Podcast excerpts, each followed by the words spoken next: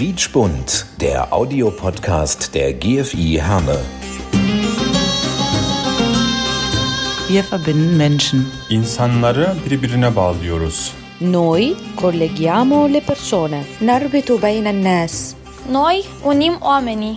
Мы объединяем людей. Nous lions les gens.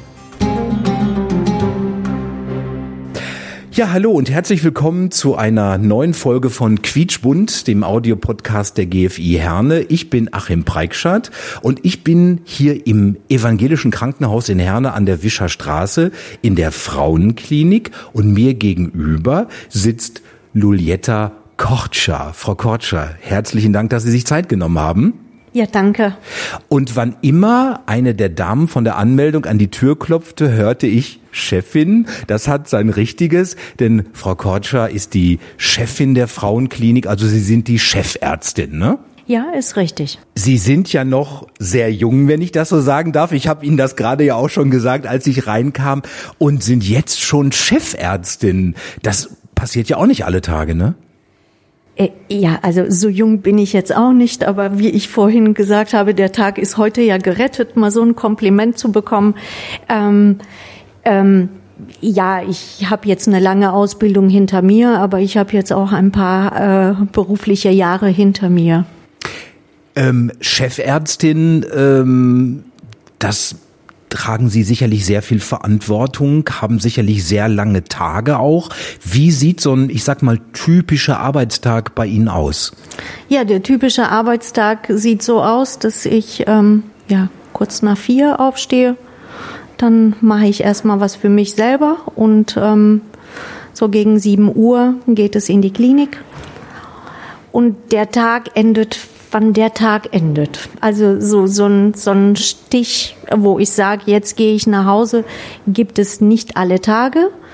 Aber ähm, so zwischen 18 19 Uhr ist dann mein Tag zu Ende. Das ist dann wirklich ein langer Tag. Äh, Wie viel ähm, Oberärzte, Oberärztinnen, Stationsärztinnen haben Sie unter sich? Also die Klinik ist ähm, eine reine ähm, gynäkologische Klinik. Also es hat jetzt nur mit den Frauenkrankheiten zu tun. Wir haben keine Geburtshilfe ähm, in der Klinik. Ähm, dementsprechend sind wir sehr viel operativ tätig. Das heißt, dass der unser Alltag ist, ja im OP zu sein und auch regelmäßig in OP zu sein. Ähm, ich habe in der Klinik vier Oberärztinnen. Also wir sind eine reine Frauenklinik, also auch vom Team her und ähm, fünf Assistenzärztinnen.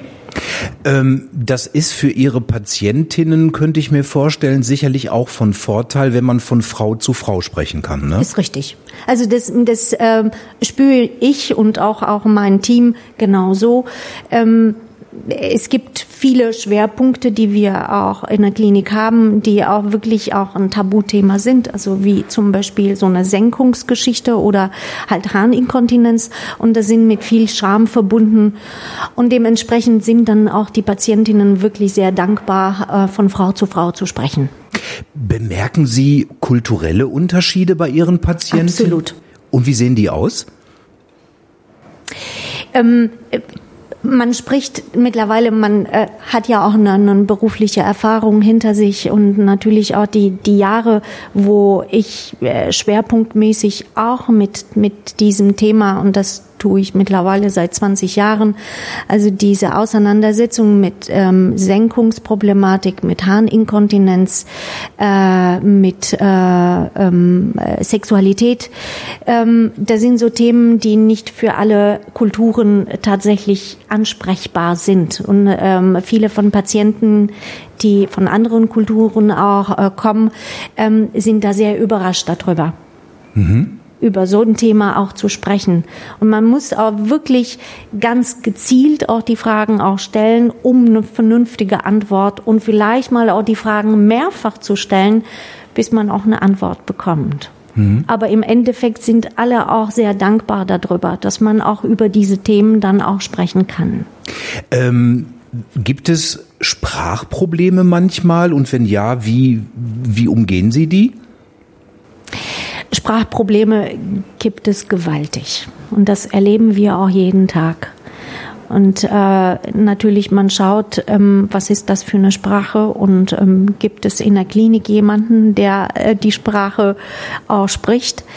Ähm, wir haben auch in der Klinik ja auch eine Liste mit Übersetzern und wenn es tatsächlich so sein sollte, dann wird dann auch jemand auch äh, geholt. Was ich ähm, immer spannend finde, ist es, dass viele der Frauen dann mit ihren eigenen Kindern hier reinkommen und die Kinder können sehr gut Deutsch sprechen. Es ist wirklich ein schwieriges Thema, weil ähm, ich denke immer wieder, müssen die Kinder jetzt alles mitbekommen, was, was jetzt die Mama hat oder was für Beschwerden die Mama hat. Und ähm, da empfinde ich so meine Grenzen, wo ich sage, also bis hierhin und jetzt müssen wir woanders eine Hilfe holen. Ja, und das tun wir dann auch. Mhm.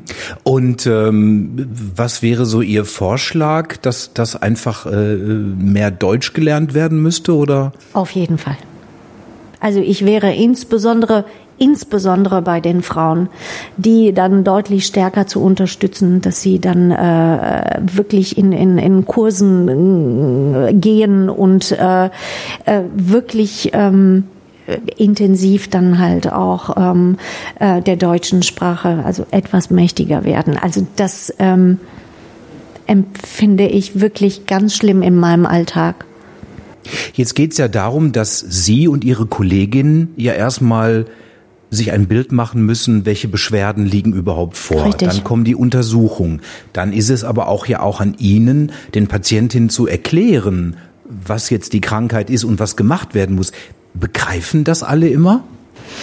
Nicht unbedingt nicht unbedingt. Und es gibt auch, auch ähm, manchmal auch viele lange Gespräche, viele lange Gespräche und vielleicht auch nicht nur ein Gespräch, sondern man muss noch mal auch einen, einen anderen Tag finden, wo man auch viel mehr Zeit hat, um äh, dem Patienten das auch ähm, einfacher zu erklären und mit mehr Zeit dann. Und natürlich ist das auch für uns ein sehr viel Zeitaufwand. Hm. Geht jede Patientin mit ihrer Akte auch über ihren Schreibtisch? Also kontrollieren Sie in Anführungsstrichen alles auch nach oder verlassen Sie sich da schon auf Ihre Oberärztin? Nein. Also äh, die Untersuchungen und viele Gespräche, die tun meine Leute ja auch selbstständig. Aber jeder Bericht, der hier rauskommt, ähm, wird von mir unterschrieben. Und natürlich, äh, wir besprechen uns jeden Morgen und jeden, jeden Abend, bevor wir nach Hause gehen, wie war der Alltag und was gab's da. Und somit kriege ich alles mit. Das heißt also, wie, wie, wie in anderen äh, medizinischen Bereichen dann auch, dass man dann in gemeinsamer Runde bespricht, wir haben das Fall. und das und so und dass dann die Chefärztin oder der Chefarzt dann vielleicht auch sagt, ja okay, vielleicht probieren wir mal so und so. Ähm, Ist richtig. Okay. Ähm, nun ist das Schöne ja an dem Beruf der Ärztin und des Arztes, den Menschen zu helfen. Es gibt aber sicherlich auch Situationen leider, wo man dann sagen muss, da haben wir dann auch keine Chancen mehr. Ähm, lernen Sie das im Laufe der Berufszeit damit umzugehen oder nehmen Sie sowas auch mit nach Hause manchmal? Ich ähm, finde das ganz toll, dass Sie das Thema ansprechen und auf mich fragen. Ähm, in meiner Studienzeit haben wir sehr wenig darüber äh, gelernt. Ähm, wir sind Ärzte geworden, um Menschen zu helfen, Menschen zu heilen. Äh, mittlerweile ist es mir klar und auch alle meine Mitmenschen, die mit mir hier arbeiten, ähm, dass das nicht immer der Fall ist, dass wir nicht immer heilen können. Und das erleben wir ja auch tagtäglich auch hier in der Klinik. Es gibt schon schwierige Schicksale und auch, auch schwierige Situationen, ähm, die man nicht einfach mal so äh, ähm, vergessen kann. Und es gibt auch bestimmte Patienten, die ich wirklich mit nach Hause nehme und nicht nur ich, sondern auch alle meine meine Mitarbeiter hier man lernt mit den Jahren und man lernt auch mit den Jahren auch, wie kann man besser damit umgehen? Was kann ich persönlich oder was kann mein Team noch dazu lernen, um, um einfacher oder um besser wie für Patienten, aber auch für uns klarzukommen. Und natürlich gibt es dann über die Jahre auch viele unterschiedliche Fortbildungen, die man machen kann ähm, in der Richtung und genauso auch ähm, die Gespräche, die wir hier in der Klinik führen. Also wir haben ja schon seitdem ich angefangen habe, haben wir ja eine Psychotherapeutin hier in der Klinik, die ähm, regelmäßig reinkommt und wir auch regelmäßig auch solche Fälle äh, auch besprechen. In der Klinik gibt es auch eine ähm, Onkopsychologin. Onkopsychologin ist eine Psychologin, die tatsächlich sich auseinandersetzt mit Krebsfällen, also wie bei Patienten, aber dann halt auch Gespräche mit uns führt, äh, führt und das äh, möchte ich nicht missen. Also das ist wirklich eine hervorragende Arbeit, die da geleistet wird und ähm, nur so kann man tatsächlich diese Fälle äh, am besten betreuen, aber auch äh, wir mit diesen Situationen auch besser kommen können. Hm. Ähm, ich weiß das von der Polizei und von der Feuerwehr, die haben ja auch wiederum Seelsorger und Psychologen, aber wenn die jetzt zum Beispiel von einem Einsatz reinkommen, der belastend war, dann ähm, haben die im Laufe der letzten Jahre und Jahrzehnte gelernt, wir reden darüber. Richtig. Gerade mit den jungen Kollegen, ähm, die da vielleicht noch nicht so viel Erfahrung mit haben, ähm, ist das dann hier auch, dass Sie mal im Team? Genau so. Genauso. Okay. Also, dass es im Team dann nochmal besprochen wird und tatsächlich, wenn solche Situationen, also extreme Situationen gibt, dass wir tatsächlich eine, eine extra Sitzung machen. Und dann kommt dann entweder die, die Onkopsychologin noch dazu, die Seelsorgerin noch dazu, da haben wir ja auch in der Klinik, oder halt die Psychotherapeutin, die wir vom Auswärts dann auch hier reinholen. Mhm. Die private Frau Kochtscher wurde, glaube ich, in Albanien geboren.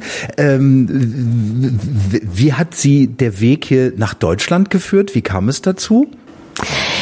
Ähm, ich habe äh, in äh, Tirana Medizin studiert und da bin ich auch fertig geworden und ähm, es hat ja meine Liebe hierher gebracht. Ähm, also mein ähm, ähm, Mann ist ja ähm, also emigriert in den 90ern, Anfang 90er Jahre.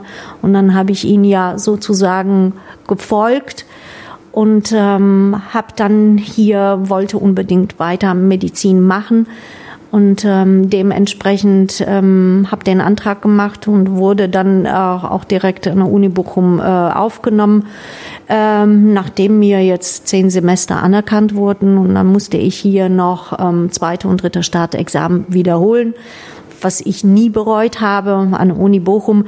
Ähm, das hat mir sehr weit gebracht, also wie mit der Sprache genauso auch ähm, mal mich äh, mit dem medizinischen System äh, auseinanderzusetzen. Äh, Sie haben gerade ja schon gesagt, wie wichtig es ist, wenn man in einem Land lebt, auch die Sprache zu sprechen. Für Sie war es ja, ich sage jetzt mal doppelt so schwer, ne? weil Sie sind von Albanien nach Deutschland gekommen, aber Sie mussten sich ja auch, ich sage jetzt mal so salopp, mit dem ganzen medizinischen Kram auseinandersetzen. Äh, das war ja sicherlich eine sehr große Belastung auch, ne? Ähm, ich erinnere mich nicht so gerne in den ersten Jahren in Deutschland, muss ich ehrlich sagen. Also es waren sehr, sehr schwierige Jahre, ähm, wirklich mit ganz viel Stress. Ich, ich erinnere mich, also Heimatweh habe ich wenig gehabt, weil ich kaum Zeit hatte, um, um Heimatweh zu haben muss ich ehrlich sagen. Aber gut, dass Sie das ansprechen. Heimat, dieser Begriff Heimat. Wo sehen Sie Ihre Heimat? Jetzt hier im Ruhrgebiet oder auch noch ein bisschen in Albanien? Absolut im Ruhrgebiet. Und wie definieren Sie Heimat? Was ist für Sie Heimat? Was macht das aus? Ähm, es macht das Zuhause, es macht meine Familie und es machen meine Mitmenschen, die mit mir hier zusammenarbeiten oder auch meine Freunde, die überall verteilt sind im Ruhrgebiet. Ähm, das ist für mich Heimat. Ähm, was ist für Sie persönlich so der größte Unterschied zwischen dem Leben in Albanien und dem Leben in Deutschland? Was fällt Ihnen da so spontan ein? Ja, da fällt mir sofort was spontan ein. Also wenn ich in Albanien bin, ähm, es gibt keinen Tag, ich bin ein Mensch, der viel plant, also auch den Tag plant. In Albanien brauche ich keinen Plan weil es nie zu Ende kommt. Woran liegt das? Ich kann, ich, ich weiß es nicht. Also da ist diese, diese südländische ähm, Mentalität, es wird schon. Ah, das ja. wird schon klappen. Es wird schon. Es klappt aber nie. Das, das, das klingt dann ja so, als wären die Menschen in Albanien sehr, sehr positiv gestimmt. Sind die auch. Okay. Sind die auch. Es sind positiv gestimmte Menschen. Äh, Empfinden Sie Deutsche eher als negativ, als Skeptiker im Vergleich zu äh, Südeuropäern? Nein, ähm, mittlerweile verstehe ich das auch, warum das so ist. Es macht das Wetter. Das Wetter und ähm, so die, die, die Hitze und die, die, die warme Zeit, insbesondere dann im Sommer, ist tatsächlich, also da kann man nicht viel machen und auch nicht getaktet arbeiten, also wie wir es hier ja kennen. Und ich glaube, das spielt schon eine große Rolle.